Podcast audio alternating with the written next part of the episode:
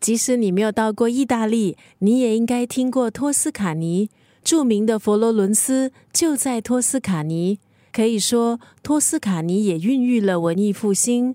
那又是什么力量让作者抛开美国的一切，决定搬到托斯卡尼定居呢？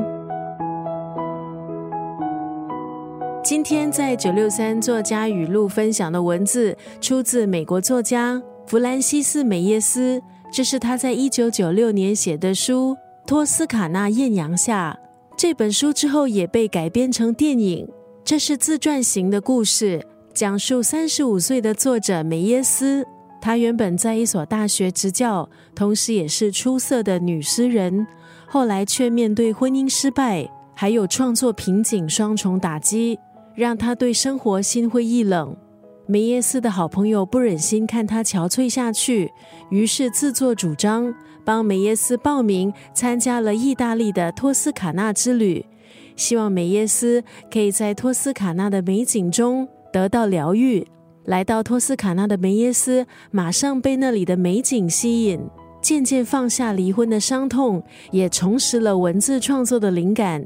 梅耶斯做了决定。他决定留下来，在美丽的托斯卡纳开始新的生活，买下了一栋老旧的别墅，好好整修，决定下半辈子就在风景如画的托斯卡尼度过。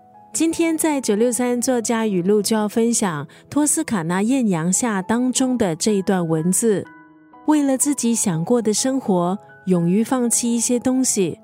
这个世界没有公正之处。你也永远得不到两全之法。我们常想，如果可以两全其美，那该多好。但仔细想想，两全其美可能吗？如果追求自由，可能就得牺牲，不出你的安全区。如果想要终日无所事事，那就不可能获得别人评价中的成就。如果要前行，当然就必须离开现在停留的地方。今天在九六三作家语录分享的文字，出自这一本由美国作家弗兰西斯·梅耶斯所写的自传型小说《托斯卡纳艳阳下》。看着这本书，仿佛身临其境，我们就像是作者在托斯卡尼老别墅的客人，从他的文字了解整套当地的季节食谱，还有当地果园种植小秘方，一起和作者品味在托斯卡纳的生活。为了自己想过的生活，勇于放弃一些东西。